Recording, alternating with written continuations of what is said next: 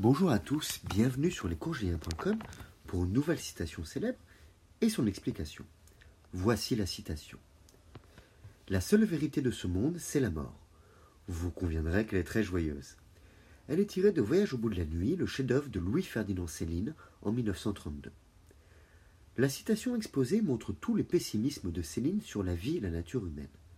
Antisémite et misanthrope, l'écrivain hors norme et inclassable fait encore état de son amertume dans ce propos. Son chef-d'œuvre, Voyage au bout de la nuit, comme l'indique son titre, est empreint de pessimisme. Le roman suit un personnage, Bardamu, qui, des champs de bataille de 1914-1918 jusqu'aux États-Unis ou la banlieue parisienne, ne fait que se heurter à des échecs et des tragédies.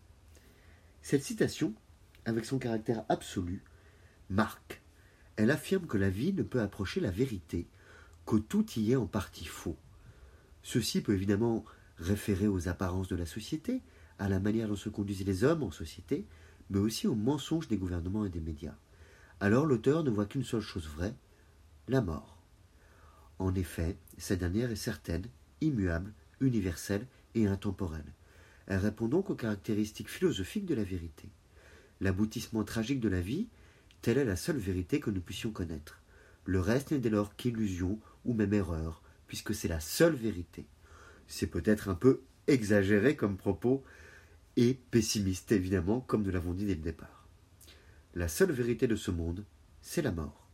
Je vous remercie pour votre écoute et vous dis à bientôt sur lescourgiens.com. Au revoir.